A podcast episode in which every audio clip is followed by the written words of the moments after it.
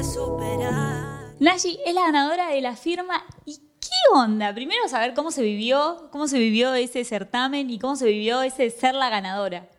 Bueno, primero que nada fue una experiencia muy única, bastante, una montaña rusa para mí.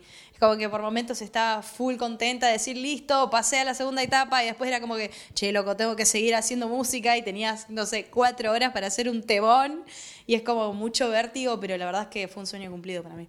¿Qué fue lo más, lo más lindo y lo más difícil también del de, entrar ahí? Lo más lindo, bueno, fue claramente representar a mi país, decir, bueno, loco, vengo de Villa Soldati de, no sé, tener una vida como de lucharla y lucharla y lucharla tanto por eso que yo soñaba y se estaba dando. Y también difícil porque decís, tenés ese peso encima de decir, che, loco, estoy representando a mi país. Y lo quiero representar bien y quiero dar lo mejor de mí. Es como que la oportunidad que tengo para demostrar eso que estuve laburando toda mi vida, ¿me entendés? Era como lo más lindo y a vez como, ok, pumba, me pongo mi escudito y voy. ¿Qué pasó ese día que te dijeron que ibas a ser parte de ese certamen? Yo me acuerdo que, nada, ya había como no sé, me había rendido a que me llamen porque, no sé, faltaban tres días, cuatro días para cerrar el casting y dije, bueno, claramente no quedé. Me llamaron un viernes como a las cinco o seis de la tarde. De la nada me llegan unos pasajes y digo, ¿qué onda? Y me, bueno, me empieza a decir, no, quería ver si te llegaron los pasajes, bla, bla, bla.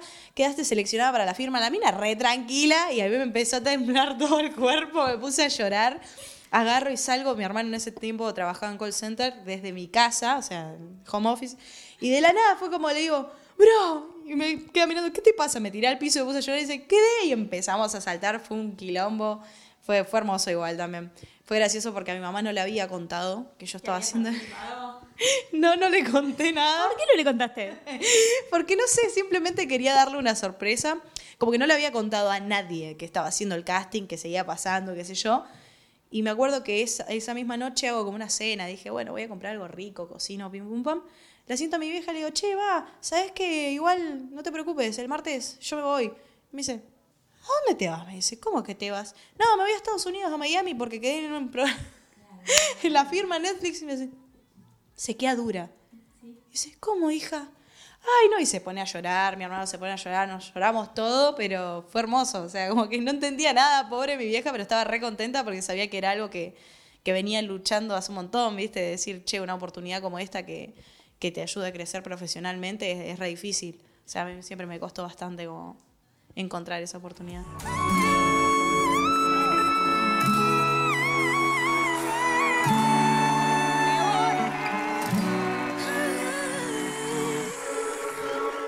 llega la firma a tu vida? ¿Cuándo dijiste, hey, esto está bueno para hacer? Mira, fue re loco porque mm, yo hubo un tiempo que estaba en una obra de teatro llamada El Arrebato y uno de los chicos del elenco había quedado también en una serie de Netflix, como que bueno, dejó la obra por eso. Y no sé, pasaron dos o tres semanas y él me manda, como, o sea, de que había salido la serie On y me manda el casting y me dice, yo ya estuve en Netflix, ahora te toca a vos, me dijo. Pero, ¿qué le pasa a este? Pumba, entro, veo un casting abierto de Netflix. Yo dije, qué difícil. Como que no me tenía ni fe. Honestamente, con una mano en el corazón, yo dije, yo no hago reggaetón. Yo es como que, bueno, qué sé yo, urbano, lo más urbano que tengo, ponerle, como que pues, puedo rapear algo, no sé, como que la veía difícil, ¿viste? Dije, ya fue, me mando. Entro a la página, pumba, cargo el formulario, qué sé yo, lo mandé. Y de la nada, no sé, pasan dos, tres días y se me dio. Entro y había un link. Y yo dije, este link o lo toco y me salva la vida de que quede en un casting, o lo toco y se me resetea la compu, se me llena de virus. Y yo como al principio decía, si es una broma, no me gusta nada. Tenía miedo, ¿viste? Yo no podía creer que es como que de toda Latinoamérica, la cantidad de, países, de personas, de, artistazos que tiene Latinoamérica, del under, de, de, todo, es como que yo dije, a mí.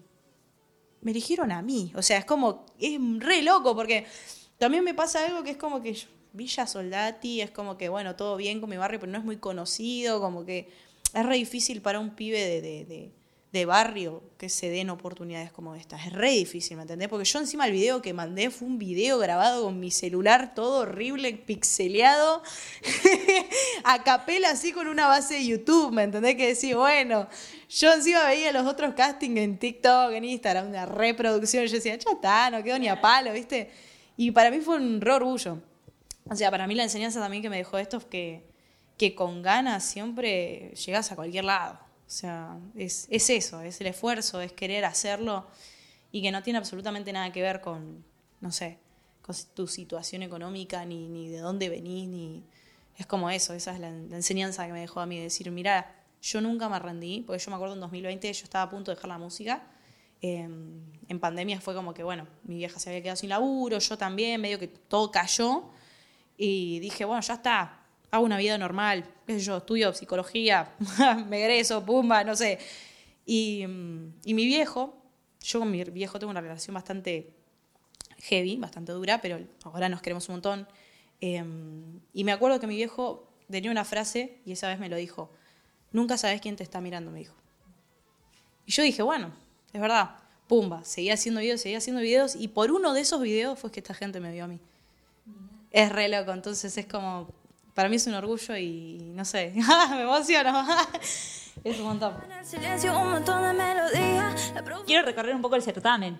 Llegás allá, llegás a Miami. ¿Y qué pasa? ¿Cómo sigue todo ese, toda esa historia? Me acuerdo, yo llegué a Miami esto también me pasó. Yo como que venía ya de no entender nada, decir, bueno, me avisaron cuatro días antes, tipo como en cuatro días viajás y estás acá. Ah, ok. Ah, cero, cuatro días para prepararme psicológicamente para lo que se venía.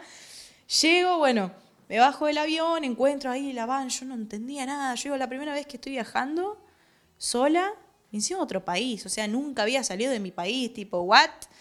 Me la manejé re bien, tipo, pum, con mi mochilita ahí. Entro, subo a la camioneta y veo a los otros participantes. En ese momento estaba Diego Smith y estaba eh, Gigi. Entonces, bueno, nada, los saludo y ellos con una personalidad ya arriba, que, ah, qué sé yo, hablando, muriéndose de risa y yo. Yo estaba dura, contra la puerta, mirando por la ventana así. Tipo, no entendía nada. Llego al hotel, veo al resto de los chicos y yo dije, no, ya está, no, no puedo con esto no puedo con esto. O sea, mi cabeza era tipo, ya fue, voy a dejar, no sé por Eso no lo dijiste, o sea, fue todo interno. Claro, fue todo interno. Y yo, en silencio, comía en silencio, voy a la habitación del hotel, agarro y la llamo a mi vieja. Mamá, que no voy a poder, que no. Me puse a llorar re feo porque, claro, nos habían dado una charla que, nada, ¿cómo iba a ser? Es como que todo encima, todo serio. Van a tener tres, cuatro horas para hacer una canción como los mejores productores. De que empezó a decir todo, yo estaba así. Dijo, ¿qué? ¿Cómo, brother, cuatro horas? Hermano, yo tardo días o semanas en hacer un tema, un estribillo. Dije, ya está, la quedo acá. Fue como, como todo duro al principio, pero bueno, nada, es como digo, fue confiar y decir, che, loco, estoy acá. Tengo que pisar fuerte, boludo, por toda la gente también que, que sueña estar en mi lugar, ¿me entendés? También era un poco eso, decir, bueno, ya fue, me la me mando. Así nomás. ¿Y cómo fue hacer una canción en cuatro horas, por ejemplo? La primera vez que entré, o sea, entré al estudio me tocó con J. Rosa, si mal no recuerdo, encima J. Rosa es una persona que admiro mucho también, fue como digo, uff, ok. Y se dio, o sea, es como que empecé a soltar un poco al principio, me daba miedo mostrarle la idea que yo tenía. Él empezó a trabajar la instrumental, qué sé yo, y empecé como a tirar barras así, como rapeando y cantando un poco, y les re gustó. Vino Iván, que es uno de los chicos también que, que estaba ahí del, del, equipo de Neon, como él escuchó el tema, le encantó, y después como que dije, ah, bueno, genial, me mando con esto. Y era un minuto y medio al principio, un minuto, entonces dije, bueno, sí, puedo hacer un minuto y medio de una buena canción, por lo menos lo intento. Y fue genial, fue como que fluyó, en el momento fluyó y ahí dije, eu, hice una canción en menos de cuatro horas, vamos. Para mí como un escaloncito más en la vida de. Ah. ¿Y cómo fue, por ejemplo, la, la convivencia con el resto de los participantes? el compartir con todos ellos? Al principio yo tenía, ah, siempre tenía miedo igual, pero fue hermoso, la verdad es que todos los chicos súper respetuosos, súper súper copados también. Eran como eran extrovertidos, pero no es como que te dejaban de lado. Siempre se integraban, integraban a todos. Y eso fue re lindo. También, bueno, eh, el arte nos une. El arte nos une. A veces tipo te ponías a tirar un beatbox y se ponían ahí a freestylear, a tirar un cipher. Y eso estaba re piola. Y entonces ahí es como que también empecé a conectar muchísimo con ellos. Pero fue re lindo. ¿Y con los jurados? Yo me acuerdo que antes de entrar es como que... Esa fue la primera vez que no tuve miedo. O sea, yo cuando los vi dije, ok, estoy viendo a Yandel, ok, estoy viendo a Rao, es un montón. Pero me acuerdo que antes de subir al escenario fue como que hice así, dije, ellos son artistas, pero yo también soy artista, por algo estoy acá. Como que en mi cabeza fue ese chip y entré así tipo, ¡pum! Me mando. Sí, sí, sí. Y fue como, voy a dar el show para, o sea, obviamente me encantaría sorprenderlos, pero por dentro tenía esa idea de disfrutarlo, ¿me entendés? Era mi cabeza Nashi, llegaste a Miami en el escenario presentándote a gente que es reconocida y que admirás, pero acordate, tipo, por qué haces lo que haces, ¿me entendés? Por gusto propio, por, por la gente, tipo, disfrútalo. Y como que eso se me pasó por la cabeza. O sea, después cuando me iban a dar la devolución ahí sí fue como tipo, tengo miedo. Encima cuando Raúl me dice, no me gustó, yo dije, la puta va. dije, bueno, perdón. y después dice, me encantó, fue como nada, como que respiré un poquito, pero, pero fue re lindo, la verdad. ¿Y qué pasa cuando dijeron Nashi Nayai ganadora de la firma? Ese momento. Mira, yo te explico, ese día eh, fue como todo muy rápido. O sea, como que pasaba todo rápido, como que de repente estaba en make-up, de repente estaba ensayando, de repente estaba probando sonido, de repente volvía, de repente era como todo, no sé, fue, no sé, ocho horas y en mi cabeza fueron cinco minutos, ¿entendés? Como todo, taca, taca, taca, taca. Mi cabeza no tuvo un segundo como para frenar y decir, che, ¿dónde estoy y qué estoy haciendo? ¿Me entendés? Es como que estaba en automático, pero a la vez cuando, cuando voy a cantar el último tema, me pasó exactamente lo mismo que en la primera gala. Dije, llegué hasta acá, estoy en la final, lo voy a dar y voy a disfrutarlo, porque me lo merezco también. Era como pensar en eso. Hay veces que me auto boicoteaba diciendo, che, merezco estar acá. Hay un montón de chicos que quisieran estar en mi lugar, pero a la vez es como, no, por algo estoy acá, ¿me entendés?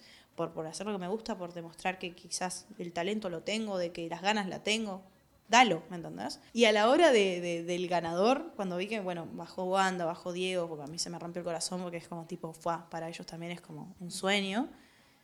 Y cuando dicen Ashen ya es como que no, no caía, como que no estaba en ese lugar. ¿Viste que me pongo a llorar? como estaba, afuera. Claro, es como que yo me veía desde afuera, o sea, me veía desde el lado del jurado, como que paradita ahí, toda chiquita, toda... Bueno, gané. Ah, ¿Entendés? como que en el momento fue tipo, ay, gané. Y me acuerdo cuando me voy a dormir esa noche que pasa todo como, bueno, la fiestita, qué sé yo, me estoy bañando y digo, che, gané. Y me pongo a llorar.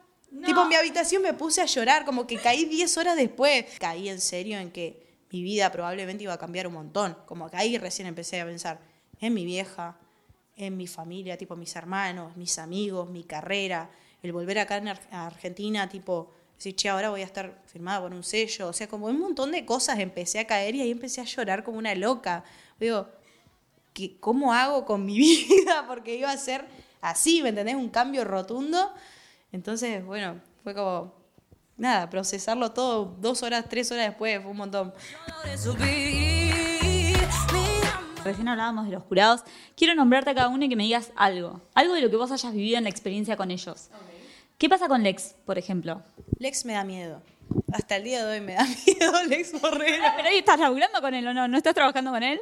Sí, pero yo hasta me lo cruzo en las oficinas y es como que tipo lo veo y es como, este me va a romper el contrato en la cara. Arre. Nada, eh, como que lo tengo, le tengo como un, respeto barra como que, ok, Lex. Cuando, no sé, Lex escucha algo que estoy haciendo o ve algo como tipo, ok, firme. Tipo, volvés a estar ahí, volvés a estar juzgada. como vuelvo a estar en la firma cada vez que lo veo. Igual es, es un chabón súper súper copado, o sea, nada que ver a lo que muestra, ¿viste? Como que lo rompe el contrato así como re frío, es como que yo siento que también él siente un montón y, eso está buenísimo, es súper humano. ¿Qué pasa con Tiny? Ay, Tiny yo lo amo. Yo siento que con Tiny tuve como una conexión como más especial. Creo que igual también el hecho de trabajar con él. Es como que mm, siento que él vio realmente cómo yo era. O sea, a diferencia de, los demás. No es que los demás no, no, me hayan conocido, sino que siento que Tiny como que me sacó la ficha. Viste que hay gente que te conoce y sabe cuáles son tipo tus pros y tus contras quizás. ¿Qué es lo que él dice en la final? Nashi no sabe de lo que es capaz de hacer y que su peor, o sea, la única traba que tiene es ella misma. Yo dije, ¡fuá! Se dio cuenta. Porque yo me lo, me lo replanteo siempre. Yo digo, siempre soy yo la que se pone las trabas. Siempre. Y es como que siento que es re loco que él lo pudo percibir como, como si nada, ¿me entendés? Como si me conociera de toda la vida, como si yo se lo hubiera dicho. Es re loco, por eso es como que siento que con Tiny tenemos, eh, no sé, una re buena relación, no sé, de, laburo, trabajo, barra, no sé. Yo rebanco. ¿Qué pasa con Yandel?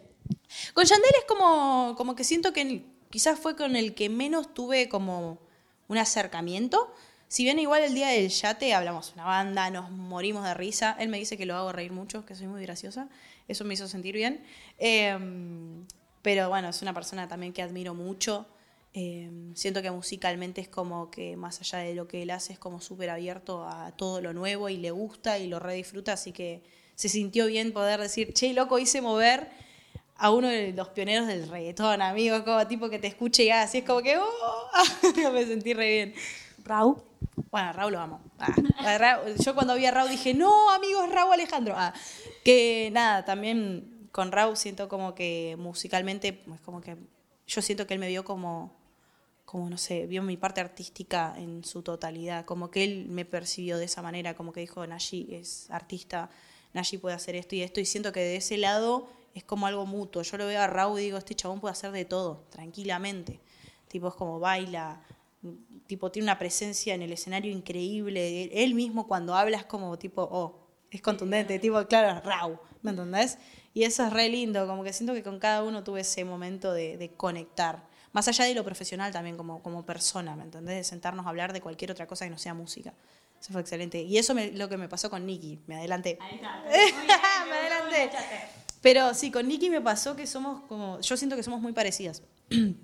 Eh, o sea, personalmente y la manera de pensar. Es como que mm, ella me contó como también un poco su vida, cómo fue creciendo también la carrera de ella, que también fue como repentina, que me contó cómo, cómo lo fue llevando ella, que al principio le costaba un montón. Y, los consejos que ella me dio, yo dije, fue, siento que es algo que si el día de mañana eh, yo puedo crecer más personal y, profesionalmente, yo podría darle ese tipo de consejos a alguien que está empezando. Y es súper cálida. Es como, no sé, re humana, ¿me entendés? Así como la ves, es. Es súper transparente y creo que por eso también como macheamos un montón. Como que digo, fue alta persona.